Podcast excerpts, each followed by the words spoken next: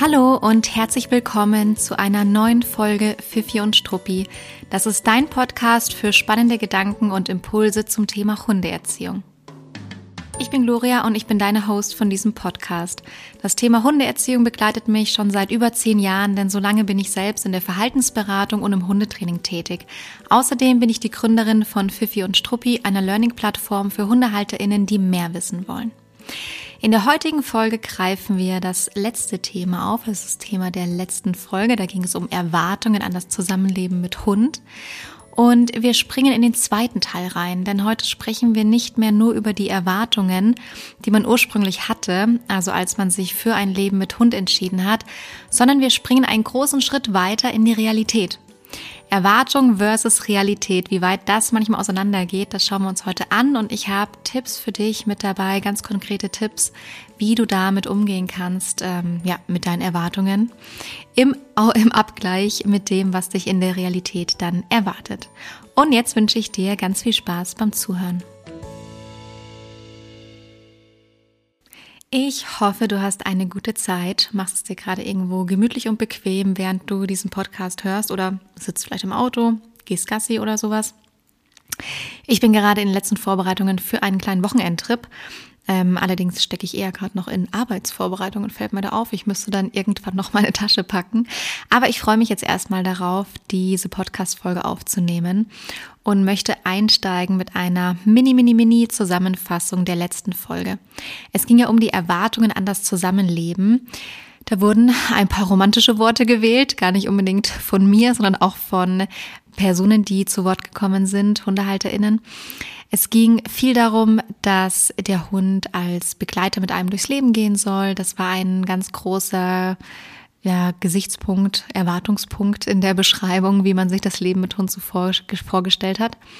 Aber es wurde auch teilweise der Druck angesprochen, alles richtig zu machen und auch die etwas ängstliche Erwartung, Erwartungshaltung, wie wird, wie wird es denn dann sein, wenn der Hund eingezogen ist. Und jetzt springen wir in die Realität und gucken uns doch mal an, was kann denn eine Realität so mitbringen und wie kann es sein, dass diese eventuell doch gewisse Diskrepanzen zu den Erwartungen aufweist, die man im Vorfeld hatte. Grundsätzlich ist es so, dass das Leben mit Hund natürlich immer auch Herausforderungen mit sich bringen kann. Das sind Erziehungsschwierigkeiten, unerwartete Verhaltensprobleme, auch gesundheitliche Probleme oder auch natürlich ähm, Dinge, die sich in dem eigenen Leben verändern. Und das müssen ja nicht immer nur Dinge sein, mit denen man gerechnet hat zu Beginn der Hundehaltung. Ähm, grundsätzlich sind Herausforderungen erstmal sehr normal. Es gibt keine, in Anführungszeichen, perfekten Hunde, beziehungsweise man muss anders sagen, natürlich sind alle Hunde perfekt. Ja? Jeder für sich ähm, ist äh, ein super perfekter Hund. Also entweder ähm, nutzen wir dieses Wort total absolut oder wir nutzen es vielleicht gar nicht in Bezug auf unsere Hunde. Es darf jetzt jeder selber entscheiden. Mein Hund ist natürlich perfekt, ja. absolut perfekt. Ah ja, über meine Hündin spreche ich heute auch noch ein bisschen und über die Realität. Hm, jetzt hätte ich, hätte ich vielleicht auch meinen Mund halten sollen. Ähm, ob Tierschutzhund oder auch Zuchthund, es gibt eine ganz spannende Phase im Zuge der Entwicklung deines Hundes und zwar die Junghundeentwicklung. Die geht so bis zum circa dritten Geburtstag deines eines Hundes und damit oftmals länger, als einem selber bewusst ist weil es auch weit über die sogenannte Pubertät hinausgeht. Und im Zuge der Junghundeentwicklung passiert einfach sehr, sehr viel. Natürlich können unsere Hunde sich immer noch verändern. Also auch meine Hündin, die ist jetzt fast zwölf und äh, ich entdecke noch neue Seiten an ihr. Aber grundsätzlich kann man sehr gut sagen, dass der Charakter eines Hundes mit drei oder vier Jahren grundsätzlich erstmal ja, gut ausgeprägt und sichtbar ist und man dann auch eine Idee in der Regel bekommen hat, mit was für Situationen hat er vielleicht eher Schwierigkeiten und Themen, ähm, was für Situationen meistert er von sich aus einfach extrem gut. Wie gesagt, das bedeutet nicht, dass danach nie wieder eine Verhaltensänderung eintritt, auch danach folgen Lernerfahrungen, aber das, was der Hund so von sich aus mitbringt, Neigungen, äh, Themen, wie gesagt, wie gut kann man etwas aushalten, wie schlecht kann man vielleicht mit etwas umgehen, da kann man die Neigungen und Tendenzen auf jeden Fall dann sehen beim Hund. Und das ist wirklich unabhängig davon, ob es sich um einen Tierschutzhund handelt oder einen Zuchthund. Bei ähm, Hunden von ZüchterInnen, vor allem seriösen ZüchterInnen, war es früher halt noch so, dass man immer eine deutlich höhere Chance hatte, mh, mm, im Vorfeld zu wissen, wie der Hund sein wird. Auch das ist mittlerweile echt ein bisschen schwierig. Also natürlich gibt es immer noch seriöse ZüchterInnen, aber es gibt auch einfach viele Themen, die auch mit Zuchthunden in der Junghundeentwicklung und darüber hinaus auftreten. Also da ist eine Unterscheidung wahrscheinlich gar nicht unbedingt notwendig. Ich wollte nur kurz ausholen und erklären, warum man denn mit Herausforderungen konfrontiert sein kann. Die Hunde durchlaufen in der Zeit extreme Umstellungen, auch hormonell. Das Gehirn bildet sich ähm, komplett neu aus und äh, damit einhergehend ähm, natürlich entstehen auch Verhaltensweisen, die vielleicht so von uns im Vorfeld nicht angedacht waren. Eine kurze Unterbrechung in eigener Sache. Gute Hundeerziehung beginnt mit dem richtigen Wissen. Puh, was bedeutet das eigentlich? Du hast es sicherlich schon mal erlebt, dass du eine Frage zu deinem Hund hattest und zehn verschiedene Antworten bekommen hast. Und welche ist jetzt eigentlich die richtige? In Sachen Hundeerziehung spricht gefühlt jeder mit. Bei Fifi und Struppi bieten wir dir Weiterbildungsmöglichkeiten für vielfältige Themen der Hundeerziehung an, so dass du auch als Hundehalterin verstehst, wie Methoden und Anleitungen wirklich funktionieren und was das auch bei deinem Hund auslöst. Dafür springen wir in unseren Webinaren tief in ein Thema rein, geben dir alle nötigen Hintergrundinformationen, die du wissen solltest. Außerdem bekommst du immer auch konkrete Anleitungen mit an die Hand, um direkt in die Umsetzung zu gehen. Unsere Methoden richten sich nach folgenden Werten. Sie sind fundiert, funktionieren nachhaltig und sind fair zum Hund. Vom Alleinebleiben über die Leinführigkeit bis hin zu wichtigen Erkenntnissen der Körpersprache. Schau doch gerne mal rein und stöbere durch unsere Academy. Alle Infos findest du unter pfiffiundstruppi.de. Und es führt eben auch dazu, dass wir nicht von Anfang an bei einem acht Wochen alten Welpen wissen, was da alles auf uns zukommt. Das kann man eben nicht wirklich zu 100 Prozent ähm, vorneweg sagen. Ähm, das heißt, wir alle können natürlich in eine Situation kommen, in der es eine Diskrepanz gibt zwischen den Erwartungen, die wir hatten und der letztendlichen Realität. Deswegen ist es wichtig, dass wir eine, ja, doch auch realistische Erwartungshaltung haben, um auch Frust, Enttäuschung zu vermeiden, sehr, sehr viel Ärger, vielleicht auch Druck, den man sich selber macht ähm, oder Druck auch, den man dann auf den Hund überträgt über Erziehungsmethoden, weil das muss jetzt aber so, das war mir immer so wichtig und das will ich jetzt durchdrücken oder wie auch immer. Und wenn man sehr viele und vor allem ganz konkrete Erwartungen hat, dann wird es oft umso schwieriger, diese loszulassen, wenn man vielleicht das erste Mal merkt, ah, irgendwie gehen die vielleicht bei mir nicht zu 100 Prozent auf. Und ich muss da tatsächlich auch ganz ehrlich sagen, ich glaube, da darf sich jeder auch selbst hinterfragen, im besten Fall bevor der Hund eingezogen ist, ähm, bin ich die richtige Person für einen Hund, wenn ich ganz starre Erwartungsmuster habe und mir auch nicht vorstellen kann, davon weit abzurücken. Oder jetzt zum Beispiel den Gedanken habe, äh, ich werde davon nicht abrücken müssen, weil es wird ja auch alles so passen, wie ich mir das ausmale. Also, das geht dann in eine ähnliche Richtung.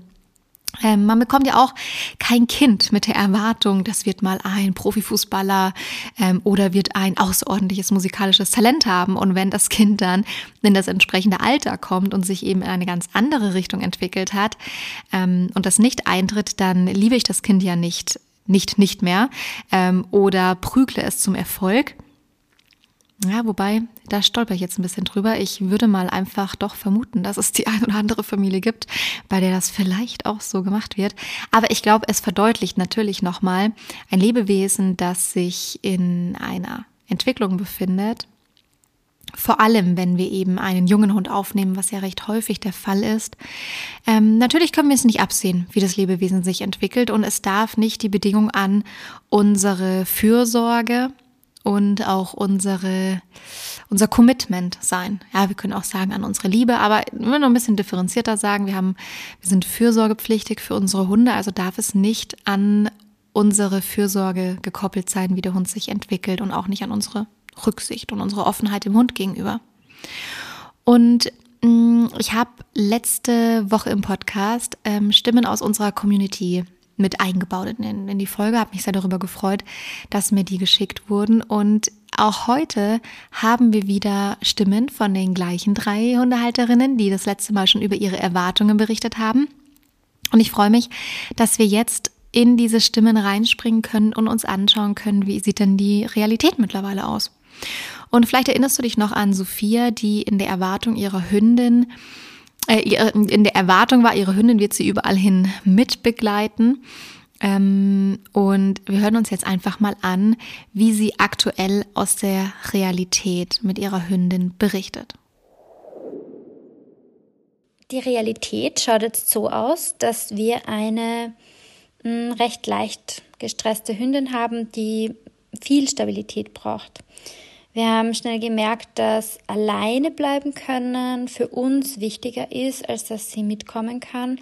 Und es hat sich herausgestellt, dass es für sie auch einfacher ist, alleine zu bleiben, als mitzukommen. Ähm, Wanderurlaube machen wir, können wir auch machen. Wir müssen immer achten darauf, dass wir Pausentage einlegen. Auf Urlaub fliegen werden wir so schnell nicht. Ähm, Deckentraining ist auch eine besondere Herausforderung. Und das, was mich am meisten freut, ist, dass ich bereit war, meine Vorstellungen über Bord zu werfen und zu erkennen, dass wir uns da einen recht starken Charakter in unser Leben geholt haben, der auch eine Vorstellung hat von dem, was gut und was schlecht ist. Und das hat alle meine Vorstellungen von einem Leben mit Hund übertroffen. Sophia beschreibt also eine Realität, die doch von ihrer Erwartung ganz schön weit abweicht und beschreibt auch, dass ein neuer Kompromiss für sie eigentlich eine sehr, sehr gute Lösung war. Etwas, was sie davor vielleicht gar nicht so vermutet hatte. Also, dass es plötzlich wichtiger wurde, der Hündin beizubringen, gut alleine bleiben zu können, weil es für die Hündin eben deutlich einfacher ist, das zu lernen, als ähm, ja, zu lernen in jeglicher Umgebung über eine lange Dauer immer gut mit dabei sein zu können.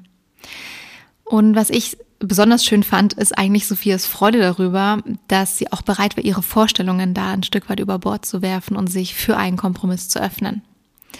Claudia ähm, hat darüber berichtet letzte Woche, dass sie einen Hund aus dem Tierschutz adoptieren wollte, um ein schönes Leben zu ermöglichen und auch um selbst lange Ausflüge, Spaziergänge mit ihm zu machen. Und hier berichtet sie mal, wie es sich jetzt für sie nach der Adoption angefühlt hat und teilweise auch immer noch anfühlt.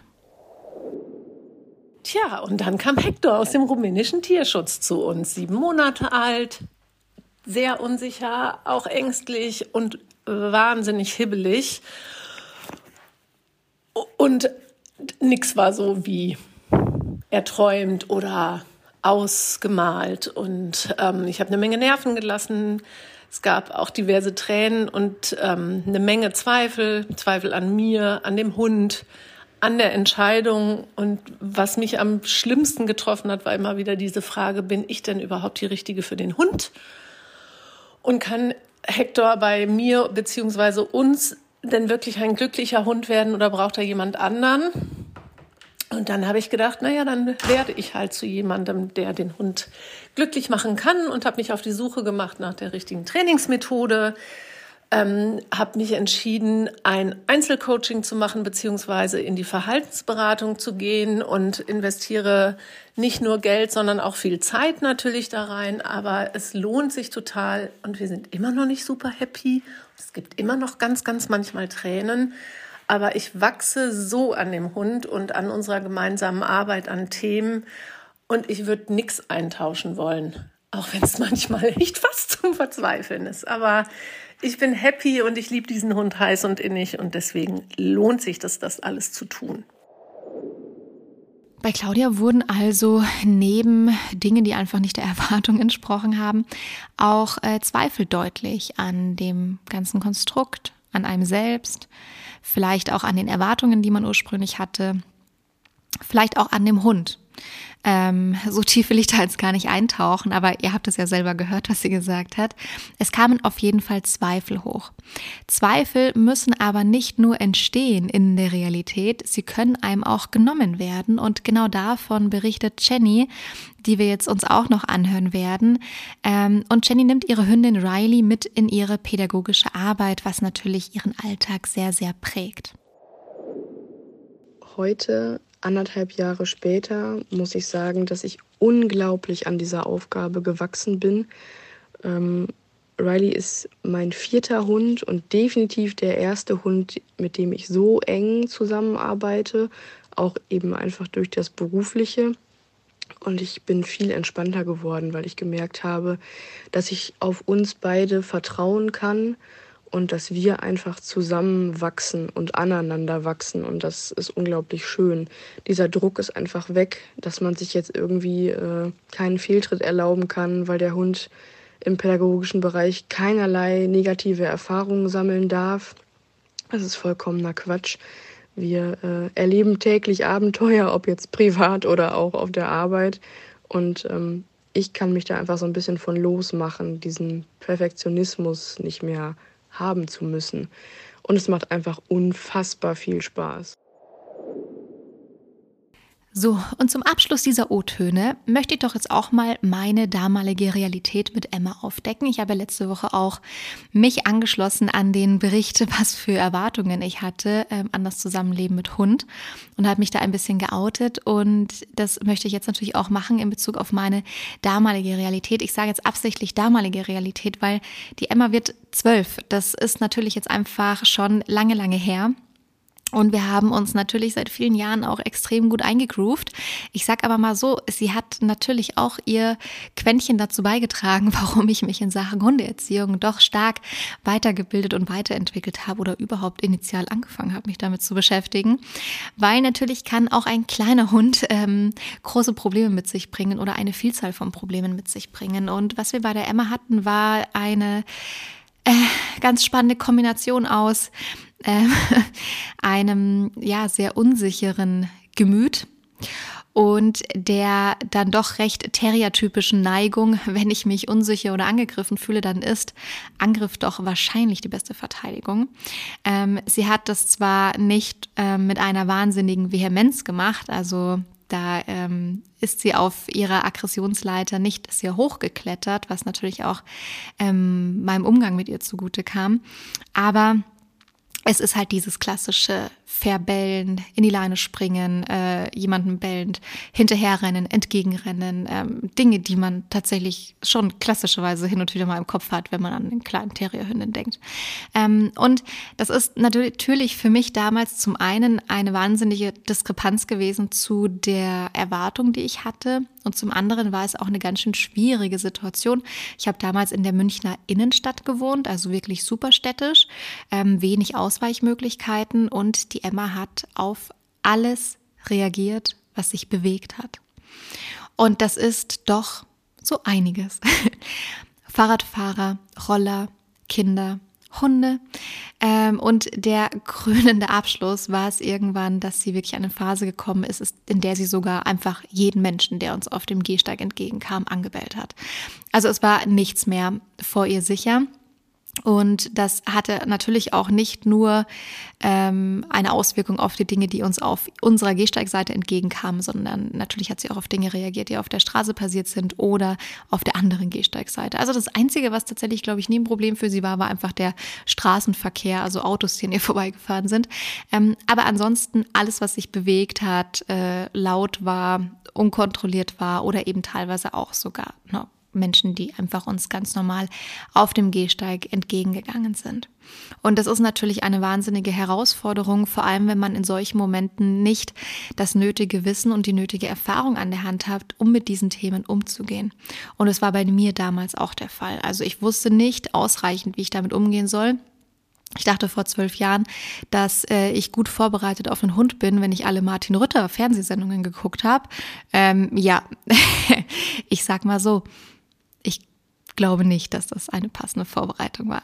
Ähm, aber es hat mir natürlich einen Weg geebnet, in das Thema Hundeerziehung deutlich tiefer reinzuspringen und mich dadurch doch sehr dezidiert damit zu beschäftigen. Was ich sehr, sehr schnell losgelassen habe, war der Gedanke, dass die Emma die Begleiterin ist, die immer ohne Leine neben mir rennt und mich durchs Leben begleitet, weil wenn du einen Hund hast, der von sich aus eine ganz unsichere Tendenz hat und einfach auch schreckhaft ist, dann ist das kein Thema, was du einfach nur mit einer engmaschen Erziehung hinbekommst, ähm, sondern das ist natürlich etwas, was du nicht beeinflussen kannst. Und das Risiko, dass der Hund durch einen Schreckreiz, der einfach an der Straße auf dem Gehsteig immer wieder eintreten kann, ähm, ja, entweder wegrennt oder auf die Straße springt oder einem Fahrrad vor die Reifen springt, der ist natürlich einfach, das Risiko ist natürlich einfach viel zu viel zu groß. Genau, also auch ich durfte viele meiner Erwartungen loslassen, viel dazulernen, auch mich sehr auf das einlassen, sehr auf das kleine Leben, Lebewesen einlassen, das äh, zu mir ins Leben gesprungen ist. Und ich möchte sie natürlich um Gottes Willen überhaupt nicht missen. Mittlerweile ähm, sind wir super gut eingegroovt in unseren Alltag schon seit vielen Jahren. Und trotzdem äh, ist es so, dass es kleine Tendenzen gibt. Und wenn sie zum Beispiel stark gestresst ist, dann kommen auch diese kleinen Tendenzen wieder raus. Sie sind nur mittlerweile deutlich kontrollierbarer. Also, ja, für mich auf jeden Fall. Ähm, also für nicht mich jetzt als Hundetrainerin, sondern für mich als Hundehalterin, die ich natürlich meine Hündin gut kenne, so meinte ich das jetzt. Wie geht man denn am besten mit der Realität um? Ähm, vor allem, wenn sie sich vielleicht doch auch ein Stück weit von den Erwartungen unterscheidet, die man da ursprünglich hatte. Und ich habe einfach mal fünf Tipps gesammelt, die ich ähm, dir an der Stelle mal mit auf den Weg geben möchte. Der erste Tipp ist, dass du super gerne den Mut haben darfst, ähm, Erwartungen loszulassen, um dich selbst und auch deinen Hund davon zu befreien. Also es kann auch wirklich was wahnsinnig Befreiendes haben, wenn man sagt, ah, ich lasse mal den Gedanken zu, dass es in Ordnung ist, dass im städtischen Bereich auch mal die Leine am Hund bleibt. Ähm, und ich meine Freilauferwartungshaltung vielleicht äh, dort aufbaue, wo keine Gefahren um uns herum lauern. Zum Beispiel ist ja nur ein Beispiel von ganz vielen. Ähm, der zweite Tipp wäre, dass er knüpft nämlich an den ersten an. Also Erwartungen loslassen, Mut dazu zu haben, ist ein ganz wichtiger erster Tipp. Der zweite Tipp ist aber, das bedeutet, Achtung, wichtiger Hinweis, nicht, dass du all deine Ziele loslassen musst. Ähm, du kannst Ziele in der Hundeerziehung und im Umgang mit deinem Hund auf jeden Fall erreichen, aber vielleicht sind die Wege dorthin andere als die, die du geplant hattest. Und vielleicht darfst du dabei Kompromisse eingehen. Also ähm, Mut, Erwartungen loszulassen, aber Achtung, Ziele musst du nicht loslassen, aber eine Offenheit für Kompromisse mitbringen. Bestes Beispiel ist das, was Sophia angesprochen hat mit ihrer Hündin. Ähm, sie hat umges oder ist umgeswitcht von ich nehme sie überall hin mit und das wollen wir trainieren und üben. Und das ist eben sehr herausfordernd für sie gewesen, für die Emma übrigens auch. Also Emma und Gemma, lustigerweise, die kleine Terrierhündin von Sophia, die sind sich schon äh, in diesen Dingen, die auch in den Sprachnachrichten genannt wurden, sehr, sehr ähnlich. Ähm, und äh, dann kann es eben ein schöner Kompromiss sein zu sagen, ähm, ihr fällt es leichter, wenn ich jetzt einfach es fokussiere und priorisiere, das Alleinbleiben schön aufzubauen und dann kann die einfach mal eher öfter alleine bleiben, natürlich nur in Zeiten, die halt für Hunde angemessen sind. Ähm, und ich bin auch mal ohne Hund unterwegs. Und dann kann das auch ähm, im Grunde ein schönes Ziel sein, nämlich der Mensch kann sich trotzdem frei bewegen, der ist nicht eingeschränkt in seinem Leben, der kann weiter ins Restaurant, ins Museum gehen oder auf Konzerte oder sonst wohin. Und der Hund wird nicht in ein Leben gedrängt und gepresst, das für ihn ähm, extrem herausfordernd und vielleicht fast gar nicht leistbar ist. Drittens, arbeite für dich heraus, was dich stört oder einschränkt, also im Zusammenleben mit deinem Hund. Woran möchtest du arbeiten? Auf einer ganz sachlichen Ebene im besten Fall. Und schreib die Dinge gerne auch auf. Priorisiere die dann wirklich mit eins bis, hm, wie viele Punkte auch immer du aufgeschrieben hast und mach dich dann auf die Suche nach einer passenden Unterstützung. Sind das Webinare? Sind das Bücher? Sind das Podcast-Folgen? Ist das Verhaltensberatung? Ist das die Hundeschule? Was auch immer. Aber es gibt zu den Themen, die du hast, ExpertInnen, die dich unterstützen können, das zu erreichen. Viertens, nutze eine positive Hundeerziehung, also eine Hundeerziehung, die im besten Fall ähm, Signale, Alternativverhalten, alles, was ein Hund zeigen soll, über positive Verstärkung aufbaut. Eine positive Hundeerziehung bedeutet übrigens nicht, dass es in deinem Hund, in, deinem, in dem Leben deines Hundes alles immer nur positiv sein muss. Das geht gar nicht, das funktioniert nicht laut Lerntheorien, laut Lerngesetze. Wir befinden uns nicht in einer künstlichen Laborsituation, sondern im Leben. Natürlich werden Hunde da auch mal ähm, äh, frustriert sein, weil sie etwas gerade nicht machen können, weil sie durch die Leine eingeschränkt sind. Vielleicht erschrecken sie auch mal, weil ein Fahrradfahrer zu nah an ihm vorbeifährt oder, oder, oder, oder wir einen unbedachten Schritt machen. Ähm, es geht darum, dass die Dinge, die Signale und die Verhaltensweisen, die wir aufbauen wollen, dass die über positive Verstärkung aufgebaut werden. Und damit behältst du dir selbst auch einen sehr positiven und optimistischen Blick, weil man switcht einfach sehr innerhalb dieser Methode von, ich konzentriere mich darauf, was der Hund schon wieder falsch gemacht hat, damit ich ihn hemmen kann und korrigieren kann und, und, und, und, und, hinzu, ähm, na klar trainiere ich die Dinge, ich möchte keine Anarchie haben, aber ich arbeite dabei parallel dazu trotzdem aus, auch heraus, was der Hund schon leisten kann, was er Tolles macht und verstärke das, dass er das verstärkt auch zeigt. Und das ist etwas, was einem selbst eine sehr besondere Haltung gibt. Fünftens, kümmere dich auf jeden Fall, das ist ein ganz großer Tipp von mir, um einen Plan B und priorisiere diesen auch hoch. Ein Plan B kann zum Beispiel eine Betreuungsmöglichkeit sein. Eine sehr gut gesicherte Betreuung ist etwas, was du auf jeden Fall hoch priorisieren solltest, wenn du mich fragst. Das ist ja nur meine persönliche Meinung weil ich so wichtig auch finde, dass wir, vor allem weil wir ja sehr bedürfnisorientiert mit unseren Hunden umgehen und die erziehen, und ich finde es aber genauso wichtig, die eigenen Bedürfnisse nicht die ganze Zeit hinten anzustellen. Das Leben ist ein Kompromiss, vor allem das Zusammenleben mit anderen Lebewesen, wenn man sich dafür entscheidet, dann ja, benötigt man eine gewisse Rücksicht aufeinander. Aber es ist wichtig, dass du deine Bedürfnisse nicht aus den Augen verlierst. Und wenn es dein Bedürfnis ist, auch mal im Restaurant oder im Café zu sitzen, ohne auf einen nervösen Hund zu gucken, oder vielleicht auch mal einen Urlaub zu machen, wo du dich nur um dich kümmern darfst und nicht eben noch für den Hund mitdenkst, dann mach das. Und dann plan das einfach mit ein. Dann plan das so mit ein, dass du dir eine Betreuungssituation aufbaust, die gut funktioniert, bei der du weißt, dass du dich darauf verlassen kannst, dass deinem Hund gut geht, sodass du ohne schlechtes Gewissen auch mal was ohne Hund machen kannst. Plan B, Pläne B sehen ganz unterschiedlich aus. Für mich ist das oft eine Betreuung zu finden. Das muss es ja aber gar nicht unbedingt sein. Ein Plan B kann auch sein, man arbeitet im Homeoffice statt im Büro. Äh, man fährt mit dem Auto im Urlaub statt zu fliegen oder oder oder. Ähm, aber es sollten Pläne sein, die dich entlasten und die natürlich auch ähm, deinen Hund entlasten und die dir das wohlig warme Gefühl geben, dass was auch immer so kommen mag an Herausforderungen, du hast dann noch so einen kleinen Joker im Ärmel stecken, den du zücken kannst und der euch helfen wird. Das sind die fünf Tipps gewesen, die ich dir für heute noch mitbringen wollte, um noch ja ein bisschen konkreter das Thema abzuschließen. Welches Fazit wollen wir denn ziehen? Also Erwartung versus Realität. Zum einen möchte ich dich gerne dazu ermutigen, Erwartungen zu hinterfragen und grundsätzlich auch realistische Erwartungen an das Leben mit Hund zu haben. Also was kann ein Hund was kann dein Hund überhaupt leisten? Und hast du da vielleicht zu hohe Erwartungen oder sind die schon angemessen und angebracht? Ähm, gibt es aber vielleicht Ziele, die du auch über Umwege erreichen kannst und hast du auch da eben eine ja, nötige Offenheit für Kompromisse? Bereite dich super gerne einfach mental auf Herausforderungen vor.